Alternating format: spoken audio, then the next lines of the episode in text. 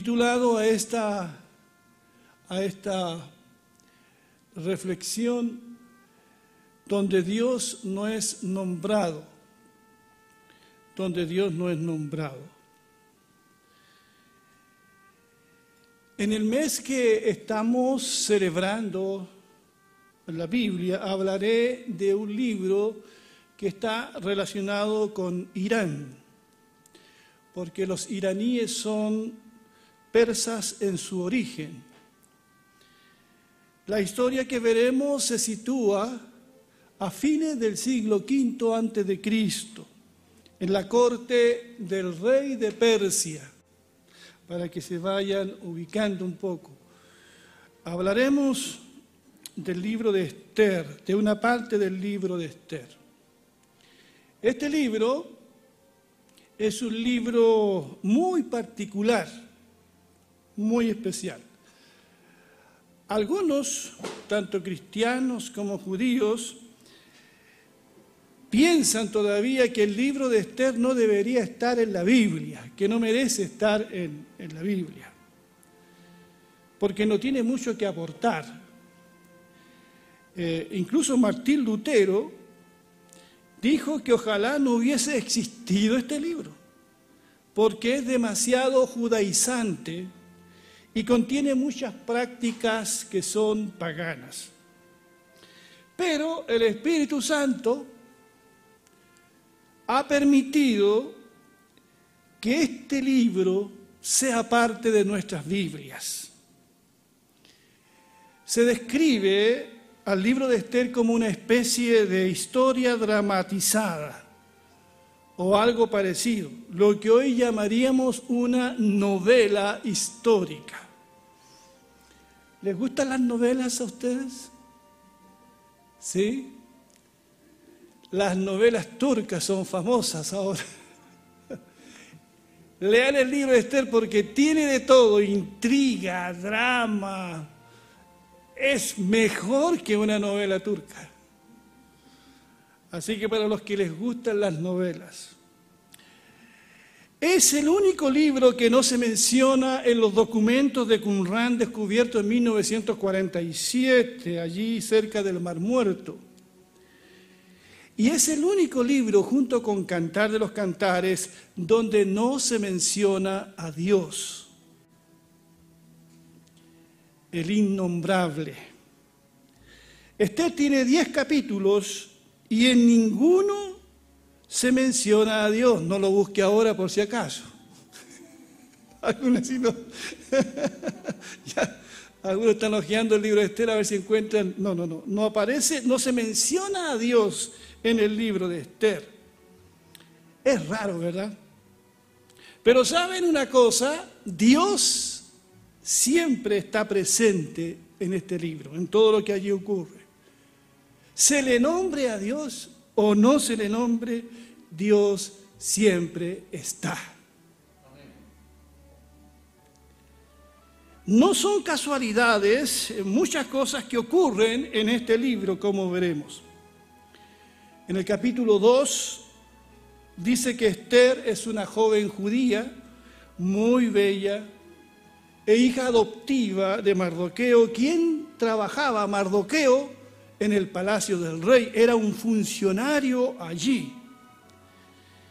Y esta jovencita, Esther, participa de un concurso de belleza para ser la reina sustituta del rey. Como ven, los concursos de belleza son pero muy, pero muy antiguos. ¿Qué diríamos hoy si una joven cristiana participa de un concurso de belleza? ¿Se podría o no? ¿Por qué no? Posiblemente nosotros la juzgaríamos. ¿Por qué no?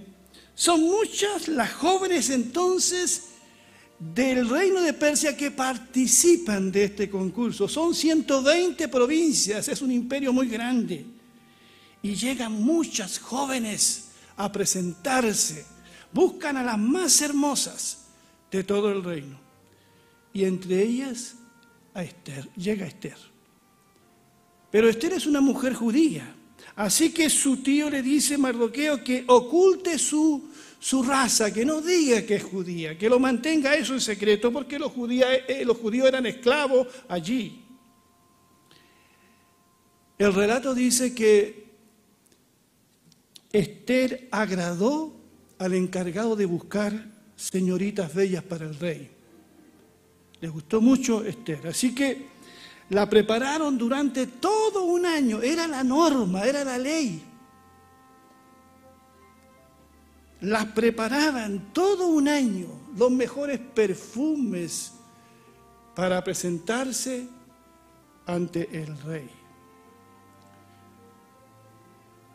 ¿Y saben qué? Ustedes conocen el relato. Esther gana el concurso.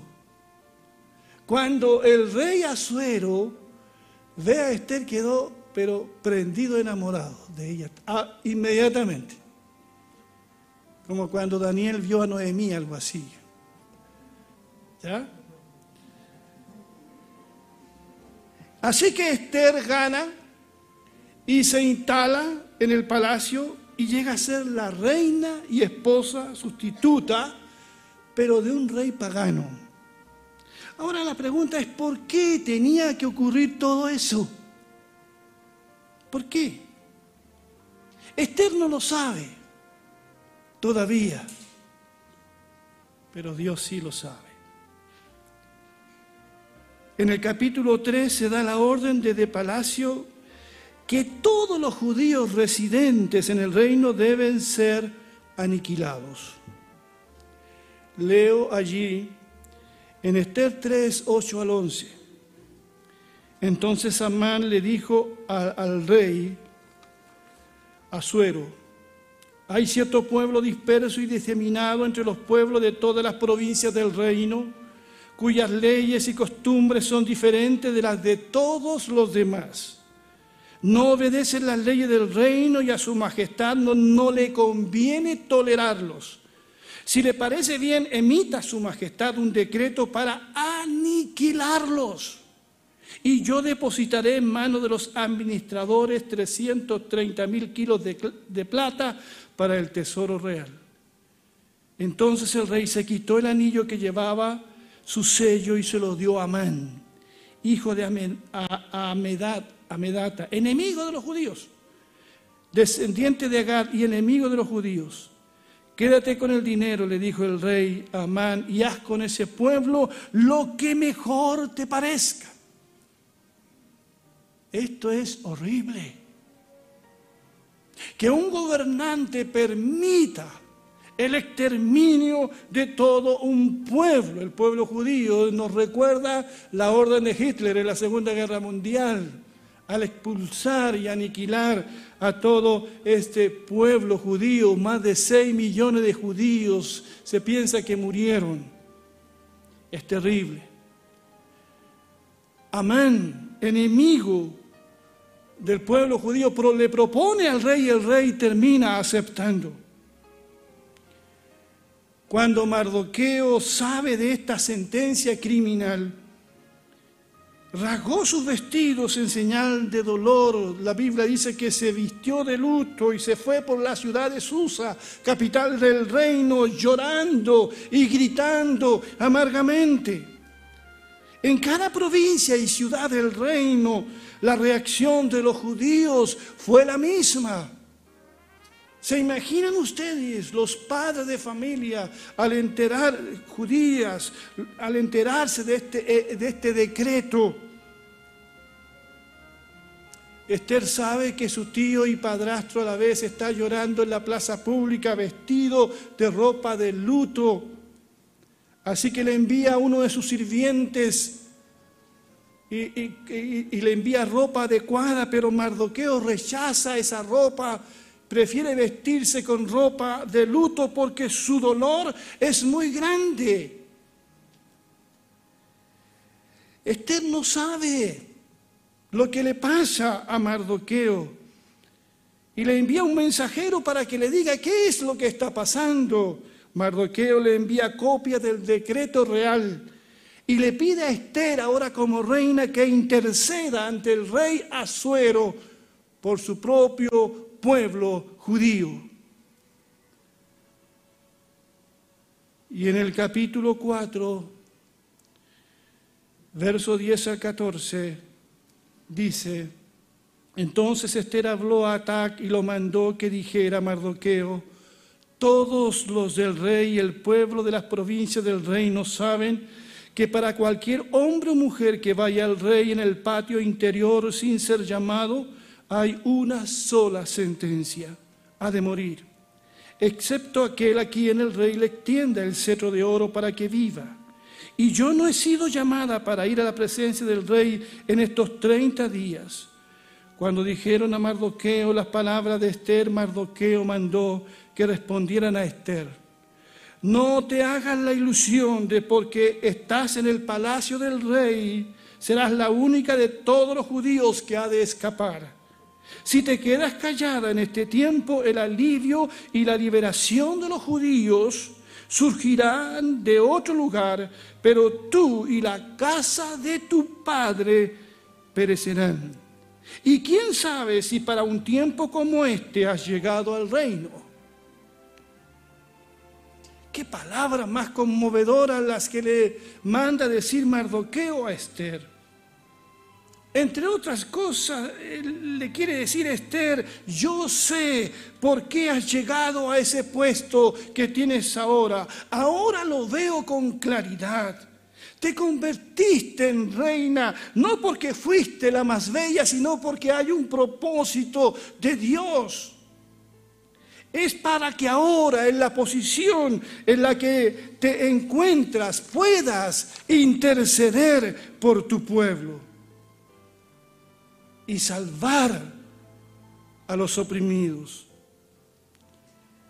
Esto debieran entenderlos todos aquellos que tienen puesto de autoridad en nuestro país y en el mundo.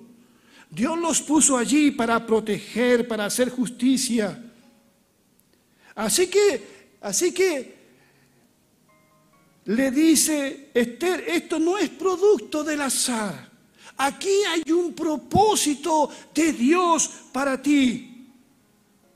Hermanos y hermanas que están acá y quienes nos escuchan, qué precioso es cuando uno encuentra el propósito de Dios para su vida.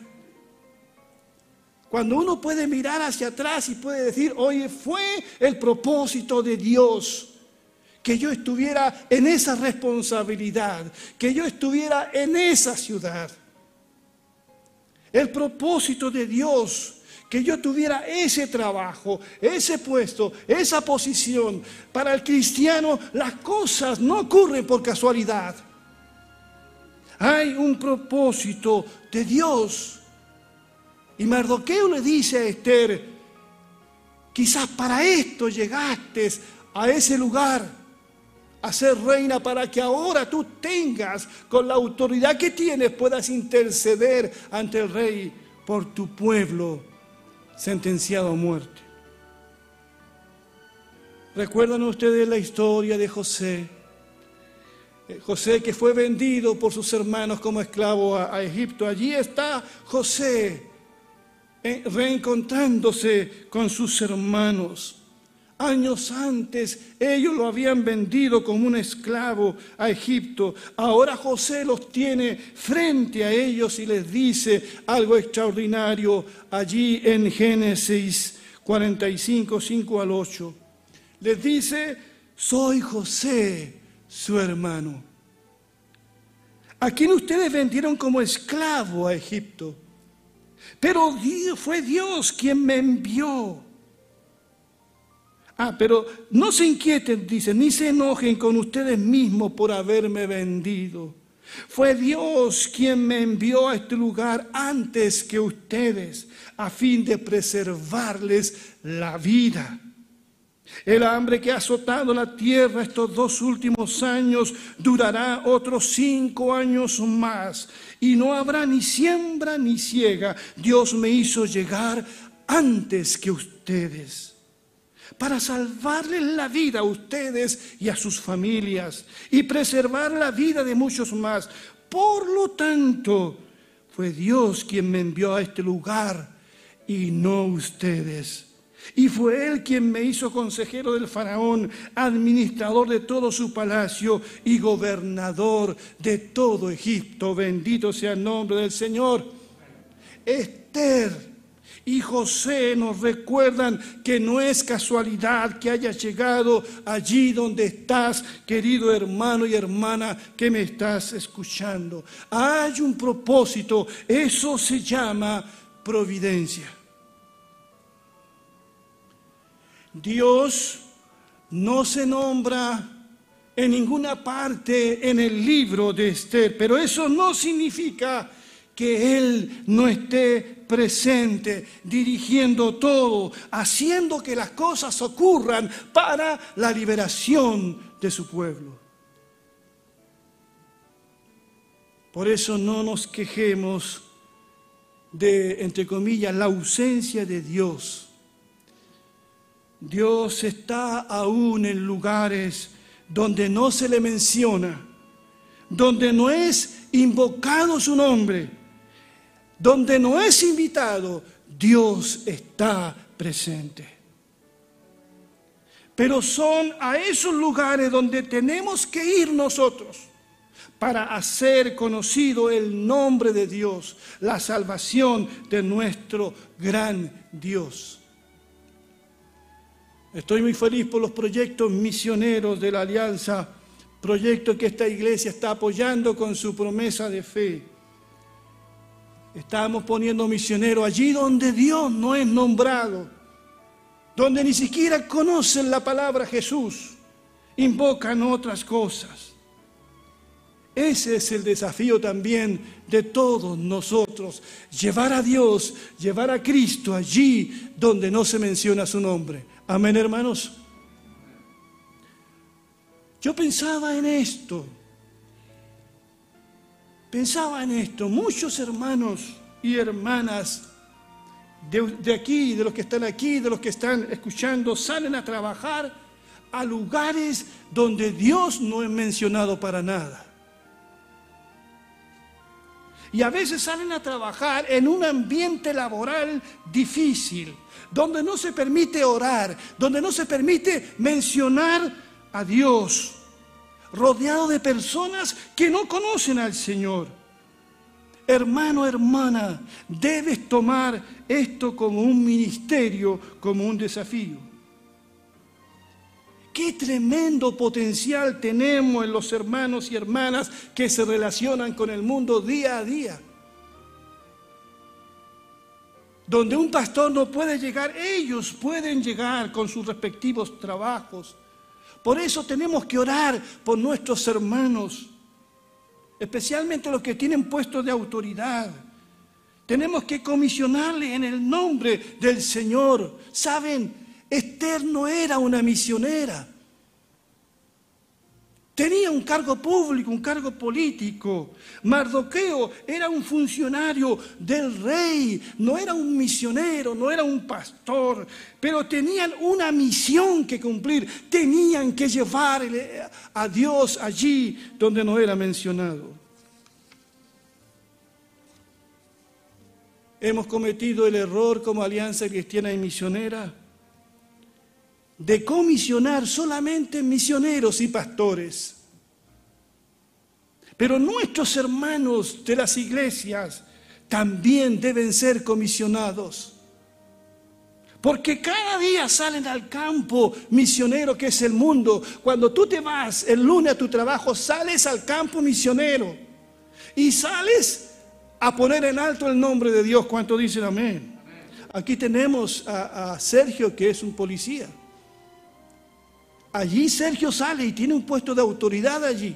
Dios le ha bendecido. Y allí él, ¿verdad? Sale como un hijo del Señor. Hermanos que trabajan en la salud. Tenemos muchos hermanos.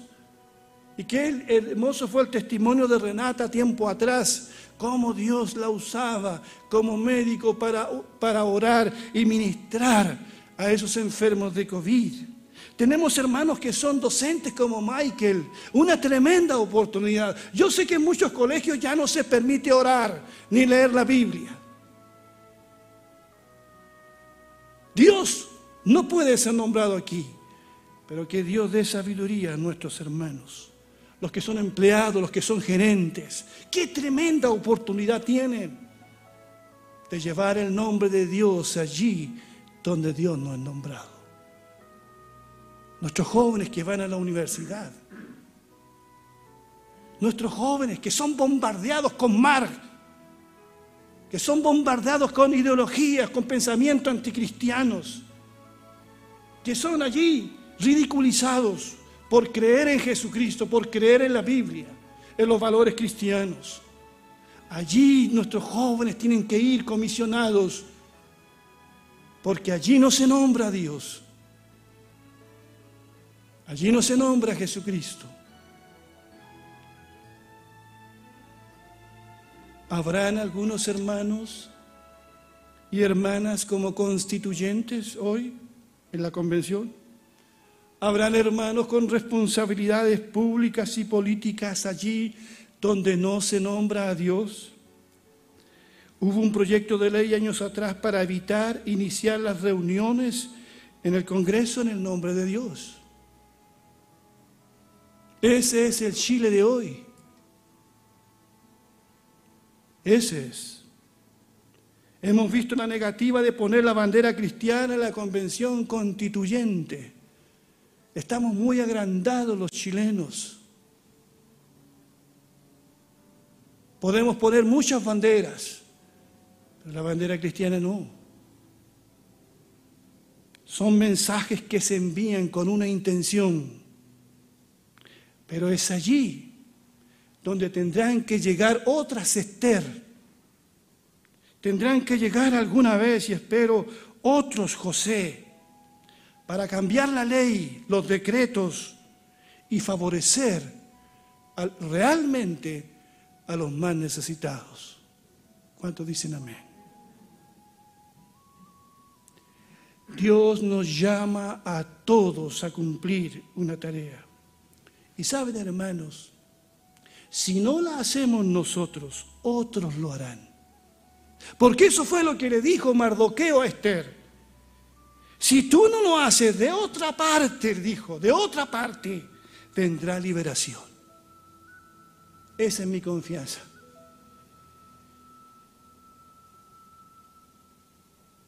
Que si estos congresistas que tenemos en el país aprueban leyes contrarias que los favorezcan a ellos, pensando solo en el populismo, en el voto, si nuestros jueces no hacen justicia por cobardía, si tenemos buenos o malos gobiernos, si las cosas el hombre no lo hace, Dios lo hará de alguna manera. Esa es mi oración. Ese es mi anhelo. Qué tremenda responsabilidad tienen aquellos que están en puestos de poder.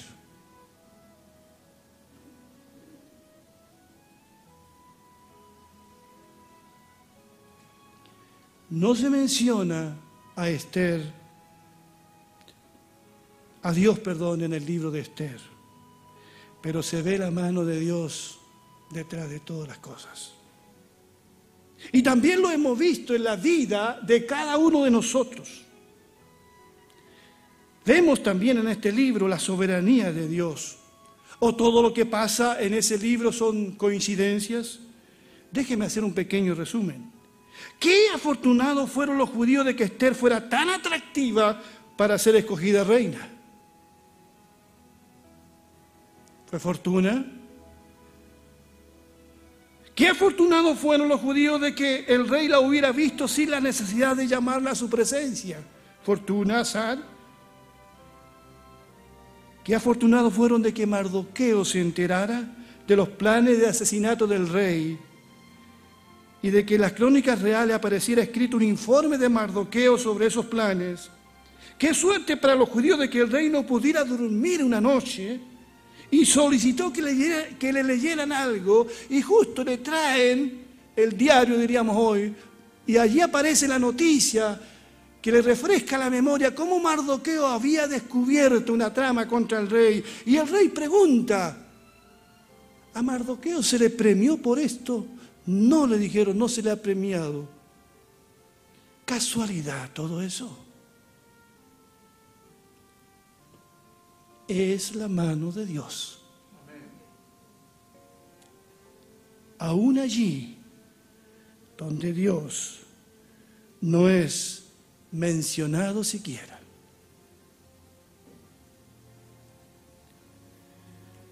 Hermanos, hermanas que están acá, los que están allí,